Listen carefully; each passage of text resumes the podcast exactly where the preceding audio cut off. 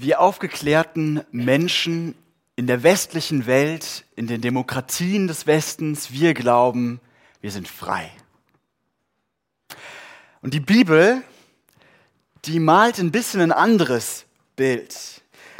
Die Bibel behauptet, dass in unserem Herzen ständig ein Kampf um den Thron tobt. Und sie sagt, es gibt niemals diesen Zustand, wo dein Herz nicht von irgendetwas oder irgendjemandem beherrscht wird. Auch wenn uns die Rede von Königen und von Herrschern und äh, ja, von all diesen Dingen irgendwie fremd zu sein scheint, vielleicht kennen wir das nur aus solchen Serien wie Game of Thrones. Und die Frage für die Bibel ist nicht, ob jemand in deinem Herzen herrscht, sondern wer oder was das ist, was da herrscht und was das für dein Leben bedeutet. Und es mag erstmal für dich eine waghalsige Bedeu äh, Behauptung sein, dass wir immer irgendeinem König dienen.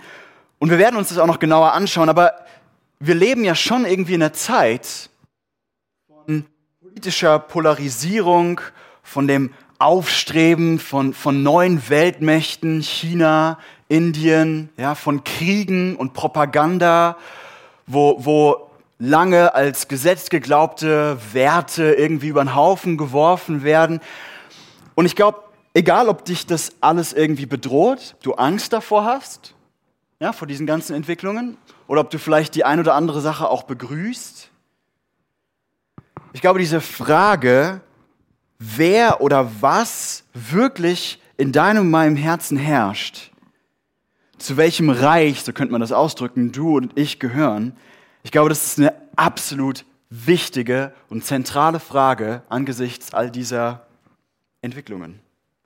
Und wir wollen uns in den nächsten Wochen zusammen den ersten Thessalonicher Brief anschauen. Ähm, der Apostel Paulus, der schreibt diesen Brief an eine junge Gemeinde in der antiken Stadt Thessalonich. Und im Zentrum dieses Briefes geht es um genau eigentlich diese Frage. Wer oder was sitzt eigentlich auf dem Thron? In, in der Realität um uns herum, aber auch in unserem Herzen. Und wir wollen uns heute gemeinsam das erste Kapitel von diesem Brief anschauen. Und bevor ich in diesen Text einsteigen will, den wir auch vorhin gehört haben, möchte ich euch so ein bisschen ähm, Kontext geben. Den haben wir auch schon äh, ge gehört in der Schriftlesung, aber es ist einfach wichtig, um diesen Brief zu verstehen. Und stell dir mal Folgendes vor. Ja? Wir befinden uns im ersten Jahrhundert nach Christus. Paulus, so ein streng erzogener und exzellent ausgebildeter Jude, der hat sich vor kurzem erst einer neuen Bewegung angeschlossen, der Bewegung von Jesus Christus. Und er reist jetzt in der ganzen antiken Welt rum, reist von Stadt zu Stadt und verkündet diesen Jesus als den neuen Retter der Menschheit. Und schließlich kommt dieser Paulus dann auch in diese Stadt Thessalonich. Es ist eine lebhafte Stadt in Griechenland. Und, und er predigt dort in den Synagogen, also dem Ort, wo fromme Juden sich zusammengetroffen haben, um Gottesdienst zu feiern. Und er predigt von diesem Jesus. Und Woche für Woche schließen sich dann nach und nach Menschen dieser neuen Bewegung an. Und man kann sagen, ja, in, in Thessalonich entsteht dann langsam aber sicher so eine kleine Gemeinde. Ja? Vielleicht, vielleicht wie diese hier. Ähm, wahrscheinlich sah das ein bisschen anders aus, wo die sich getroffen haben. Und diese neue Bewegung, die da entsteht, die zieht ziemlich schnell Kreise. Ja? Vor allen Dingen, und das haben wir gelesen, weil dieser jungen Bewegung, diesen jungen Christen Folgendes vorgeworfen wird. Das Zitat mitgebracht. Und es, ähm ja, ist an. Jetzt musst du aufpassen, schrecklich, ne?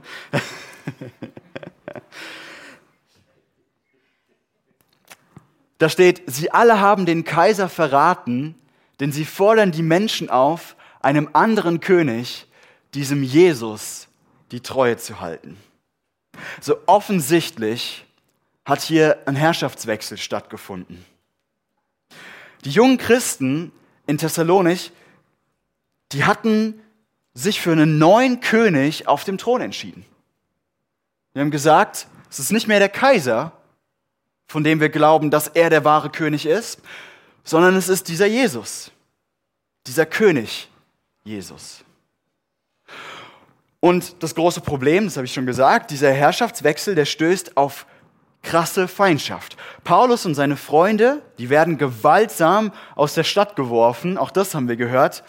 Ähm, und falls du es nochmal nachlesen möchtest, das Ganze kann man in Apostelgeschichte 17 nachlesen.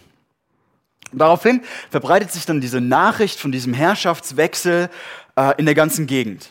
Ja, Paulus und seine Freunde, die wollen diese junge Gemeinschaft, diese junge Gemeinde jetzt ermutigen. Ne, die sind ja aus der Stadt geworfen worden und die wissen nicht genau, ähm, was, was da äh, passiert. Oh, kann ich das jetzt selbst einstellen? Du kannst gerne noch mal zwei Folien zurückgehen. ähm, und Paulus schreibt also jetzt diesen Brief an die Gemeinde in Thessalonich, um, um dort einfach Ermutigung zu geben an diese Gemeinde, die diese Verfolgung erlebt. Mich hat das so berührt, dass das ganze erste Kapitel von diesem Brief im Prinzip ein riesiges Kompliment an diese Gemeinde ist. Ne? Paulus feiert die Thessalonicher so richtig und er, er versprüht seine Freude und seine Liebe ähm, gegenüber dieser jungen Gemeinde in Thessalonich, die die Treue zu diesem neuen König Jesus hält, obwohl sie dafür von den anderen in der Stadt so fertig gemacht werden. Und was können wir von dieser Gemeinde ähm, lernen, die Paulus so feiert? Ich glaube, es gibt drei Dinge, die, hier wir, die wir mitnehmen dürfen. Und das erste ist, sehr schön, wir lernen über den Herrschaftswechsel, den die Thessalonicher haben und den wir brauchen, den wir nötig haben. Und das zweite ist, wir lernen über die Feindschaft, die dieser Herrschaftswechsel bringen wird. Und das dritte ist, wir lernen, wie wir den Glauben der Thessalonicher bekommen und diese Feindschaft überstehen. Du machst das richtig gut, Timon. Vielen Dank.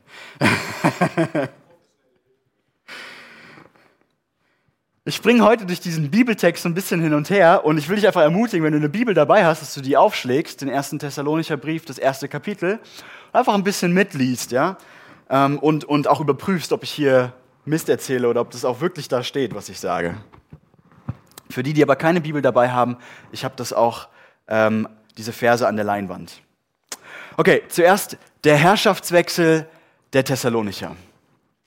Also wir haben das ja schon gesehen, die Thessalonicher, die machen so einen Herrschaftswechsel durch. Zuerst waren sie dem römischen Kaiser verpflichtet und dann sagen sie, ja, wir, wir wenden uns von diesem Kaiser ab und wir halten Jesus die Treue. Und ich glaube, hier kommen wir zu einer zentralen Schwierigkeit für uns moderne Menschen, wenn wir diesen Text verstehen wollen. Und das ist ganz einfach. Wir glauben nicht, dass wir von irgendetwas oder irgendjemandem beherrscht werden. Wir sind autonom. Ja? Wir, wir entscheiden uns doch selbst für oder gegen die Sachen, oder? Und was wir tun und lassen wollen, dafür brauchen wir keinen König oder Herrscher oder sowas. Ja, im, im, Im besten Fall finden wir das irgendwie noch romantisch, diese Idee, weil wir das aus irgendwelchen Märchen kennen. Und im schlimmsten Fall denken wir nur an irgendwelche Tyrannen. Ähm, Herrschaft, Kaiser, Könige, all das ist uns irgendwie fremd, vielleicht sogar suspekt. Und tatsächlich, glaube ich, leben wir auch in einer Kultur, die wie keine Kultur zuvor so skeptisch gegenüber Autoritäten ist. Und deswegen ist dieser Text erstmal komisch. Und vielleicht sitzt du dann hier und denkst auch, boah, Berko, mach mal halblang, ja? Ich, ich brauche keinen Herrschaftswechsel. Äh, ganz im Gegenteil, das ganze Problem in unserer Zeit ist doch, dass es irgendwelche Menschen gibt, die meinen, Herrschaft über andere ausüben zu müssen, oder? Das ist doch das ganze Problem. Die Welt wäre überhaupt viel besser, wenn das so nicht wäre. Wenn wir alle komplett frei wären, wenn da keiner von oben uns irgendwie sagen würde, äh, hier, so musst du es machen und nicht anders. Und ich meine, wenn man in die Geschichte schaut, dann klingt das ja auch irgendwie logisch. Ja, immer da, wo ein Mensch über andere herrschen wollte, da ist unsägliches Leid geschehen. Da sind Menschen ermordet worden und, und, und viel schlimmer. Da sind Menschen gefoltert worden und alle möglichen solcher Dinge. Und auch heute sehen wir, was diese Machtkämpfe Unfassbares anrichten, oder? Wären wir dann nicht einfach besser dran, wenn wir all diese Herrschaftsideen abwerfen Und schließlich haben selbst Menschen im Namen von diesem König Jesus in der Geschichte gemordet, gefoltert, unsägliche Dinge getan. Leider gibt uns die Bibel diese Option nicht. Und um zu verstehen, was ich meine, ich glaube, die Bibel hat da tatsächlich irgendwie einen Punkt, ähm, müssen wir ganz ans Ende unseres Textes springen, in die letzten zwei Verse oder vor allem in den vorletzten Vers. Ähm, und da beschreibt Paulus diesen Herrschaftswechsel der Thessalonicher etwas genauer. Und ich glaube, hier liegt das Geheimnis begraben. Wir lesen zusammen Vers 9. Da schreibt Paulus, wie ihr herzlich, äh, genau, wie ihr euch von den Götzen bekehrt habt, oder hier, ihr habt euch von den Götzen abgekehrt, ja, und begonnen habt, um den, den wahren und lebendigen Gott zu dienen.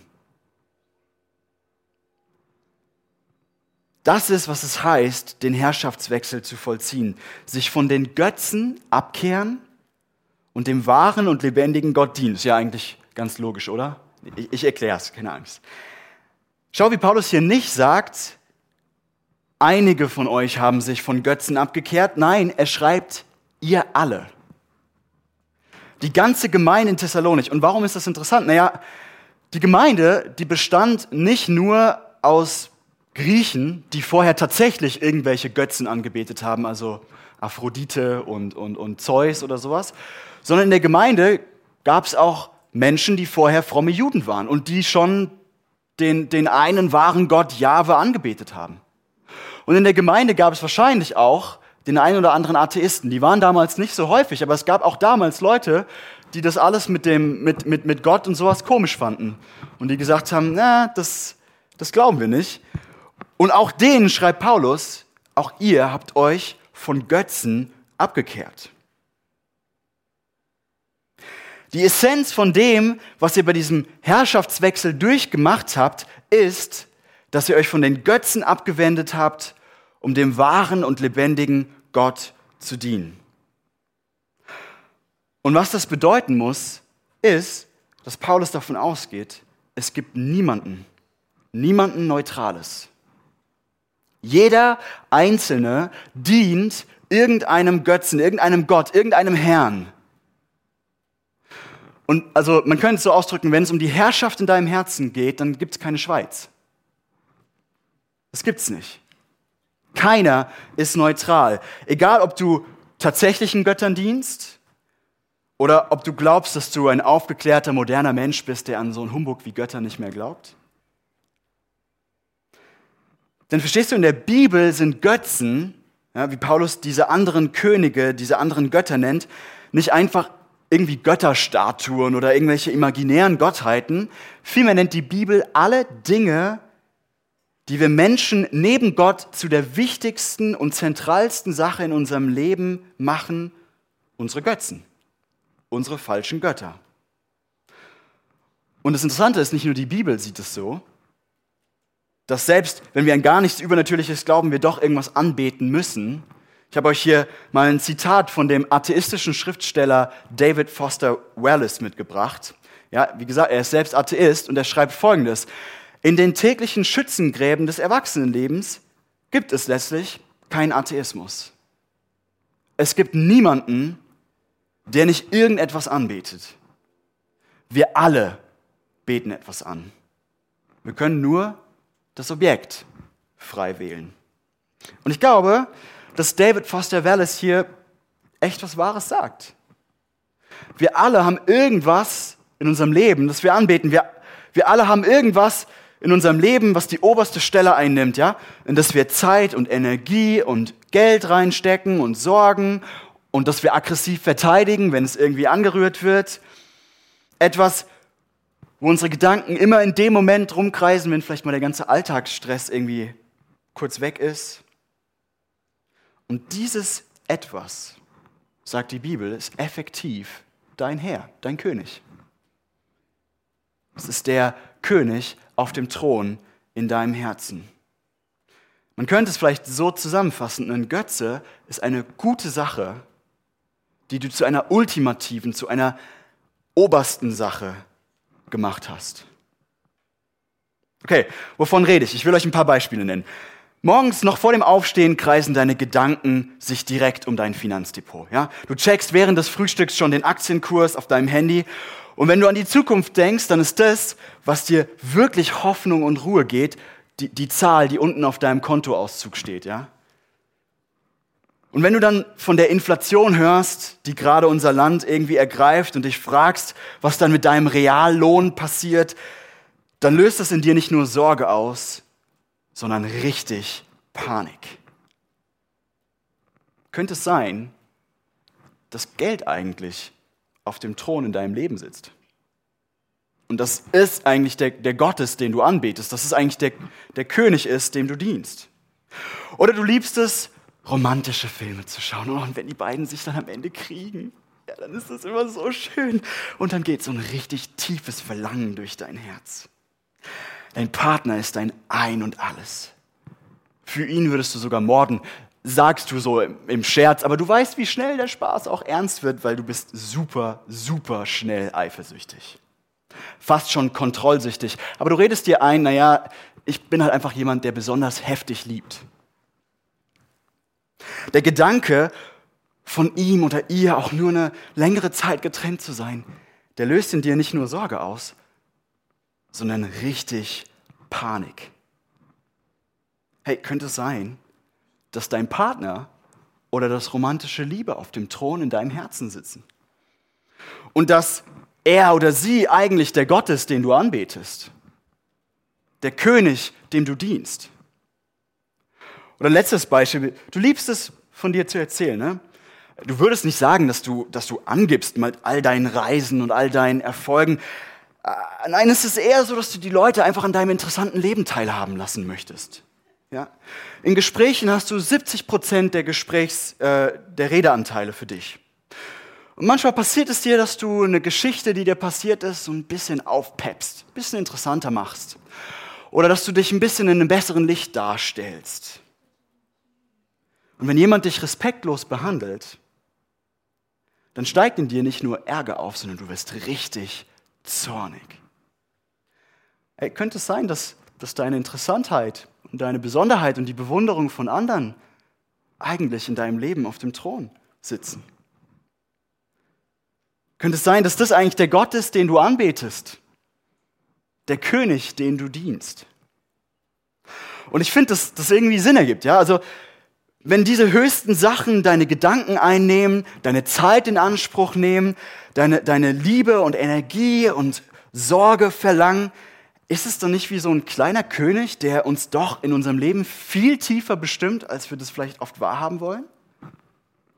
Und wir denken, wir sind so frei. Goethe hat mal gesagt, es ist niemand unfreier als der, der selbst denkt, dass er frei ist. Und dann bedeutet Christsein folgendes. Es bedeutet, zu realisieren, wer in meinem Herzen auf dem Thron sitzt. Und es bedeutet, diesen kleinen Königen in unserem Leben eine Absage zu erteilen, zu sagen, du hast keine Herrschaft mehr über mich. Ich diene nicht mehr dir. Mein Leben dreht sich nicht mehr um meine Karriere oder um, um meinen Besitz, meine Beziehungen oder sowas, sondern mein Leben dreht sich um meinen neuen König, König Jesus, den wahren und lebendigen Gott, so wie das im Thessalonicher Brief heißt.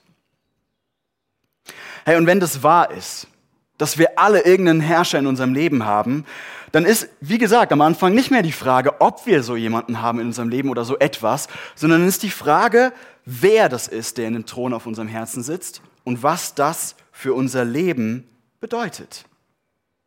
Ich sage es nochmal, dann ist die Frage, wer oder was auf diesem Thron in unserem Herzen sitzt und was das für unser Leben bedeutet. Und ich meine, wir können das ja mal kurz durchspielen. Was bedeutet das für mein Leben, wenn Geld auf dem Thron sitzt? Ich glaube, wir sind uns alle einig, dass Geld irgendwie ziemlich schnell weg ist. Ein König, der so schnell bröckelt. Eine Sicherheit, die so schnell in den Fingern zerrinnt. Und es ist vielleicht auch ein König, der uns ganz schnell dazu verleitet, dass wir irgendwelche Sachen machen, von denen wir eigentlich, nicht genau, eigentlich genau wissen, dass sie nicht so gut sind. Ja, da mal so ein bisschen geschummelt bei den Zahlen. Hier mal jemanden ausgenommen. Und ganz ehrlich, also ich will das nicht zu krass formulieren, aber ganz viel von unserem westlichen Wohlstand basiert auch darauf, dass es anderen Menschen in anderen Ländern echt schlecht geht.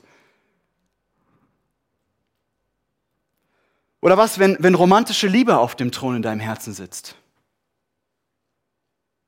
Ich glaube, wenn du nur lang genug in der Beziehung bist, dann weißt du, wie, wie schnell dieses Gefühl weggeht. Du brauchst nur mal was Schlechtes gegessen haben und dann fühlst du dich schon auf einmal nicht mehr so verliebt. Wie schnell ist das weg? Und wie schnell sind wir bereit, langjährige Beziehungen einfach aufzugeben, Menschen tief zu verletzen, nur damit wir diesen König weiter auf dem Thron in unserem Herzen haben können? Götzen führen immer dazu, dass wir unsere Mitmenschen verletzen, dass wir Ressourcen verschwenden, dass wir Dinge tun, von denen wir eigentlich wissen, so ganz, so ganz richtig ist das nicht. Okay, aber wie war das denn für die Thessalonicher? Was lesen wir über deren Leben, die diesen ganz anderen König auf ihrem Herzensthron hatten? Die Jesus und nicht irgendwelche kleinen Götzen hatten.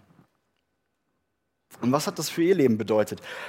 Und ich finde, Paulus beschreibt die Qualität dieses neues, neuen Lebens in dem neuen Königreich von König Jesus ziemlich eindringlich.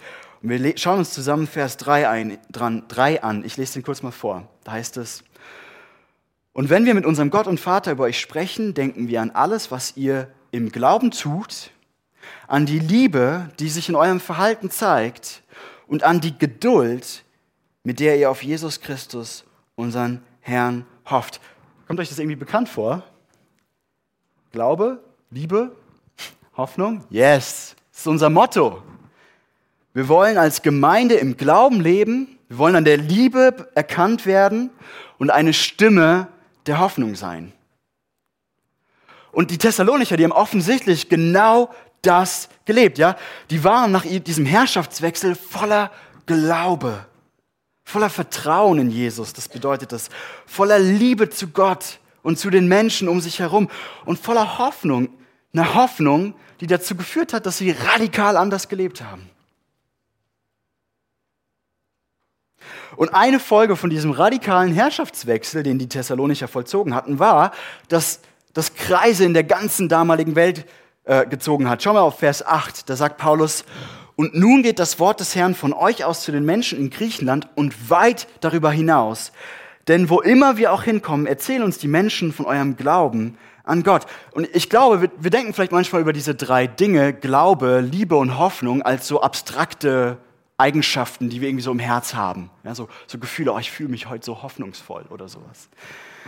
Aber ich finde, es fällt auf in diesem Vers, den wir vorhin gelesen haben, dass Paulus hier nicht ähm, irgendwie von so einer abstrakten Geschichte spricht. Vielleicht kannst du noch mal zurückgehen, einen Vers, ähm, sondern dass er wirklich von den von den Dingen, die wir im Glauben tun, an die Liebe, die sich in unserem Verhalten zeigt und an die Geduld, mit der wir aktiv hoffen, beschreibt. Mit anderen Worten, die Thessalonicher waren so von Liebe und von Hoffnung und von Glauben durchtränkt, dass sie einen komplett anderen Lebensstil hatten als die Menschen um sie herum. Und dieser Lebensstil, der folgt den, diesem Prinzip, das wir in Vers 6 äh, finden. Da schreibt Paulus auch wieder an die Thessalonicher, ihr seid unserem Beispiel gefolgt wie dem des Herrn. Mit anderen Worten, die haben versucht, den Charakter und das Verhalten von Jesus nachzuahmen, diesem Beispiel von Jesus zu folgen. Sie haben diesen König in die Mitte ihres Lebens genommen und dann das, was Jesus für sie getan hatte, auch anderen getan. Und dieses Prinzip findet sich übrigens in der ganzen Bibel. Immer da, wo Gott zum Beispiel sagt, ihr sollt heilig sein, wie ich heilig bin. Wusstest du, dass du als Christ für dein Leben diese hoheitliche Berufung hast, die Schönheit und den Charakter, die Liebe, die Güte Gottes wiederzuspiegeln? Wow! Der Diognetbrief, jetzt wird es kurz ich finde sehr interessant, ein Brief aus der frühen Kirche beschreibt diesen neuen Lebensstil extrem eindrucksvoll. Und ich habe euch ein Zitat mitgebracht. Ich will das so Stück für Stück mal mit euch anschauen. Da heißt es, sie, damit sind die Christen gemeint, bewohnen Städte von Griechen und Nichtgriechen, wie es einem jeden das Schicksal beschieden hat, und fügen sich der Landessitte in Kleidung, Nahrung und in der sonstigen Lebensart. Und jetzt kommt's, legen aber dabei einen wunderbaren und anerkanntermaßen überraschenden Wandel in ihrem bürgerlichen Leben an den Tag. Also mit anderen Worten, die haben irgendwie von außen ausgesehen, wie alle anderen auch, aber das war radikal anders, wie die sich verhalten haben. Und dann geht's weiter. Sie bewohnen jeder sein Vaterland, aber nur wie Beisassen. Sie beteiligen sich an allem wie Bürger und lassen sich alles gefallen wie Fremde.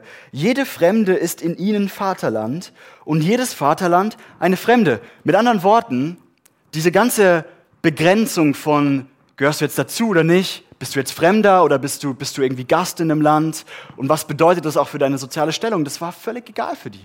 Hat keine Rolle gespielt. Fremde, Leute aus anderen Nationen waren in ihrer Mitte genauso willkommen wie die Leute, die aus ihrem Land stammten. Da gab es keine, keine Grenze. Und weiter, sie heiraten wie alle anderen und zeugen Kinder, setzen aber die Geborenen nicht aus. Mit anderen Worten, Leben zu töten, weil man es nicht will, war ein No-Go. Es war in der damaligen Kultur total normal.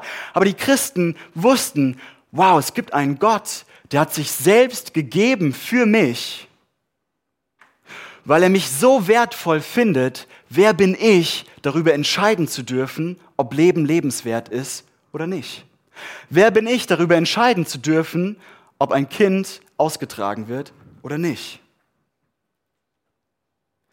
Und weiter, Sie haben gemeinsamen Tisch, aber kein gemeinsames Lager. Das ist ein bisschen ähm, schön umschrieben. Das heißt einfach, die hatten tiefe Gemeinschaft, die sind aber nicht mit jedem einfach ins Bett gehüpft. Also eine radikal andere Art, über Sexualität nachzudenken. Und wir wollen das auch äh, in zwei Wochen in der Predigt mal genauer anschauen. Denn im Thessalonischer Brief geht es auch um dieses Thema. Dann weiter, sie gehorchen den bestehenden Gesetzen und überbieten in ihrem Lebenswandel die Gesetze. Sie lieben alle und werden von allen verfolgt. Man kennt sie nicht und verurteilt sie doch. Man tötet sie und bringt sie dadurch zum Leben. Mit anderen Worten, die haben keine Rache geübt. Hey, wie oft erlebe ich Christen, die da richtig Freude dran haben, dann mal so richtig eins einem reinzuwürgen, wenn ihnen Unrecht angetan wurde. Das, die waren so überzeugt, dass Gott selbst ihnen vergeben hatte. Egal, was sie getan hatten, dass sie gesagt haben, hey, wer bin ich, dass ich Rache üben könnte, dass ich mal jemanden so richtig eins reinwürgen könnte?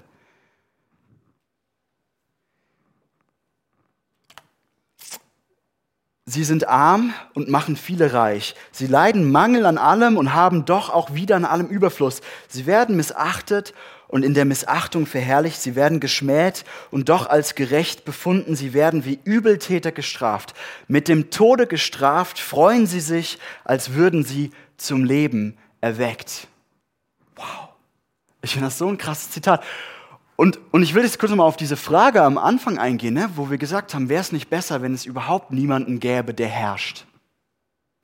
Aber die Bibel sagt, die Option haben wir nicht. Du kannst dich nur entscheiden, wer in deinem Leben herrscht. Hey, und wenn in, deinem, in der Mitte deines Lebens ein König herrscht, der seine Feinde geliebt hat, ein König herrscht, der dir ver vergeben hat, obwohl du noch sein Feind warst. Der in den Tod gegangen ist, obwohl du noch sein Feind warst. Dann kann es nicht sein, dass dieser König in deinem Leben zu einem Leben führt, das andere ausgrenzt, das Feindschaft hochhält, das kämpft und, und, und Menschen fertig macht, dann muss das zu einem radikal liebenden, liebevollen Leben führen.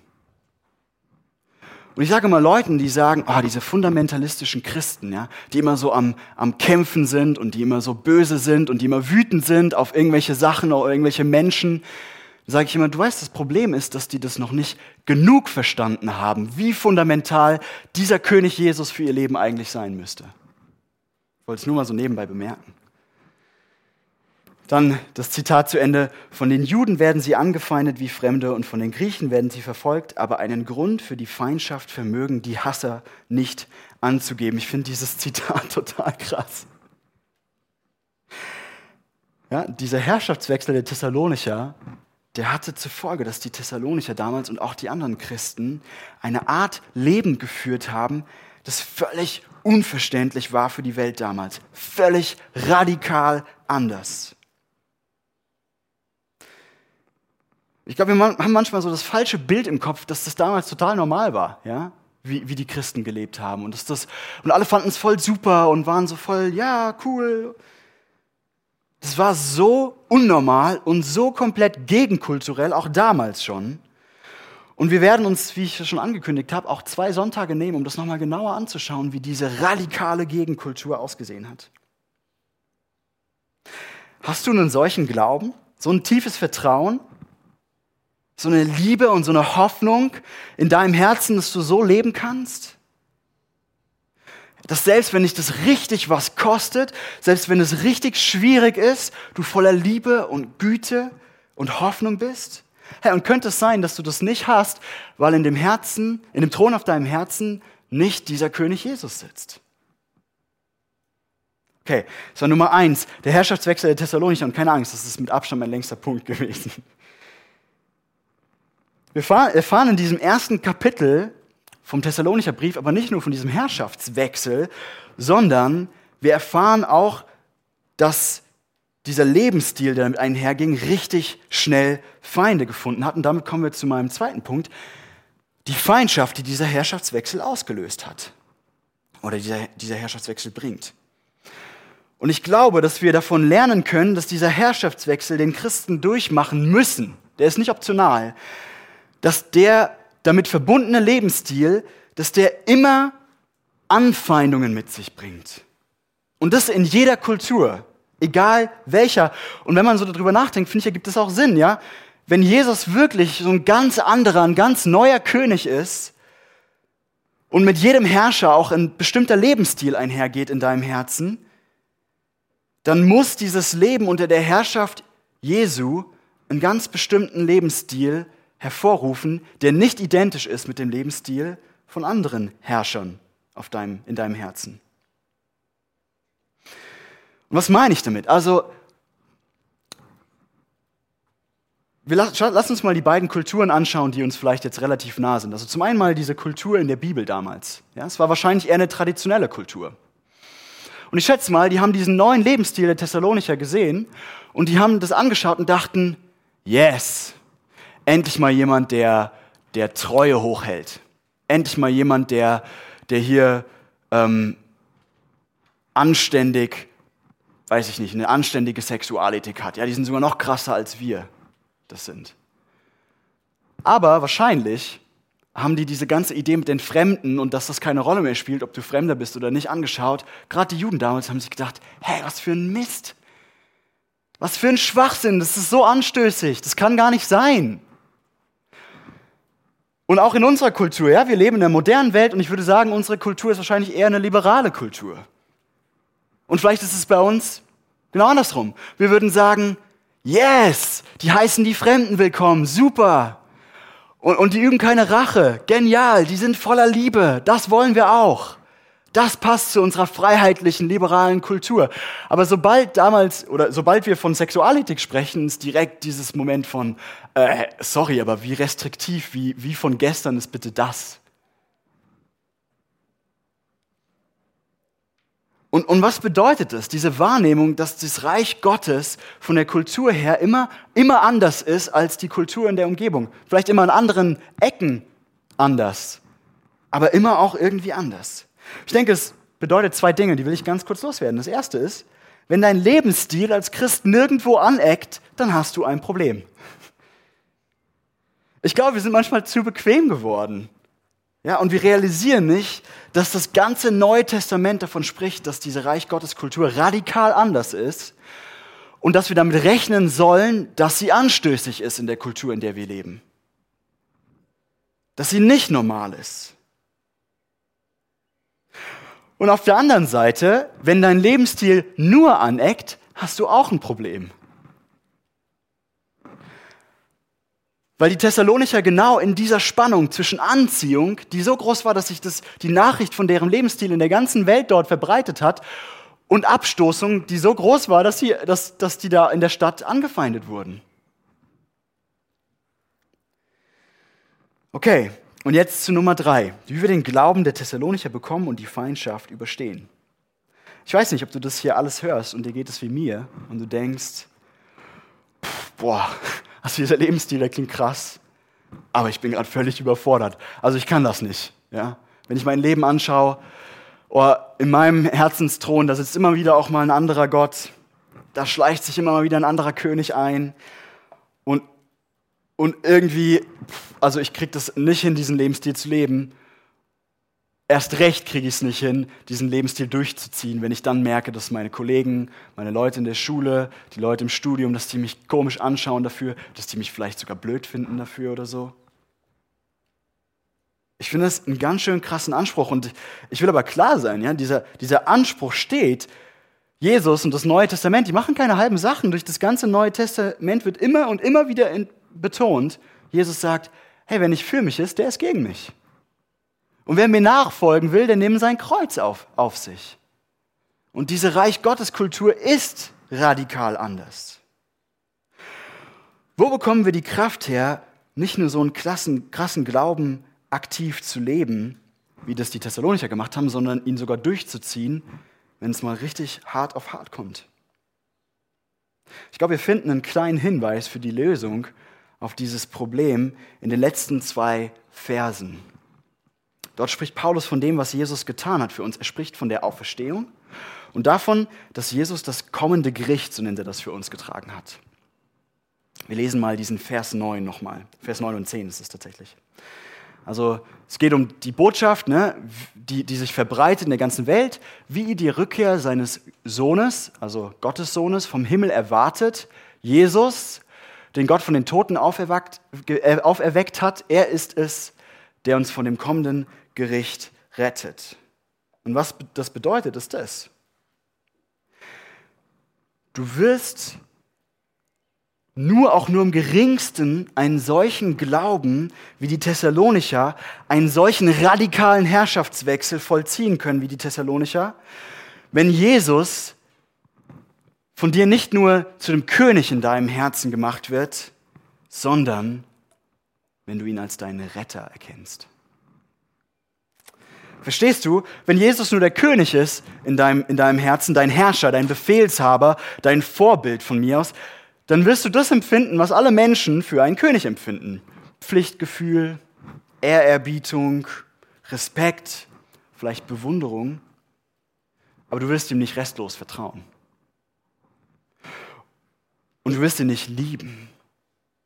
Und es wird keine Hoffnung in dir wecken, diesen König zu haben. All das kann ein mächtiger und ein herrlicher König, der uns aber doch so fern ist, nicht wecken. Aber als Christen glauben wir, dass Jesus nicht nur unser König ist, sondern er ist unser Retter. Wir glauben, dass dieser König, dass er seine Herrlichkeit im Himmel, seine Herrlichkeit als König aufgegeben hat und Mensch wurde und dann in den Tod gegangen ist und das für dich.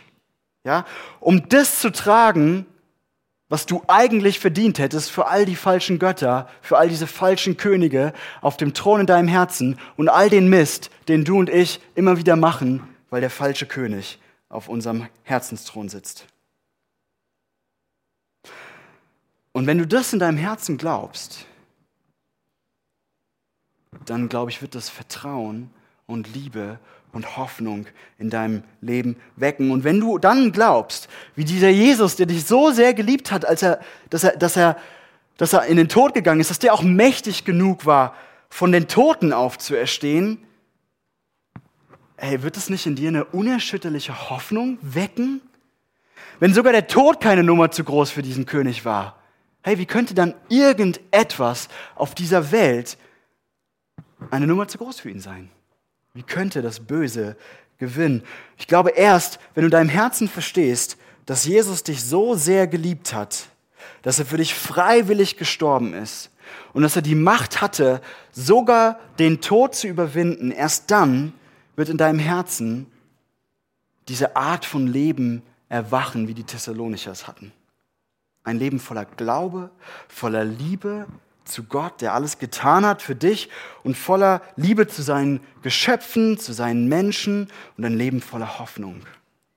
Ein Leben, in dem das alles so intensiv vorhanden war, dass es einen radikal neuen Lebensstil gebracht hat. Ich glaube, das schreibt Paulus mit diesen letzten Worten in diesem ersten Kapitel an uns. Und so wollen wir gemeinsam im Glauben leben. Wir wollen an der Liebe festhalten und wir wollen eine Stimme der Hoffnung in dieser Stadt und drumherum sein. Amen.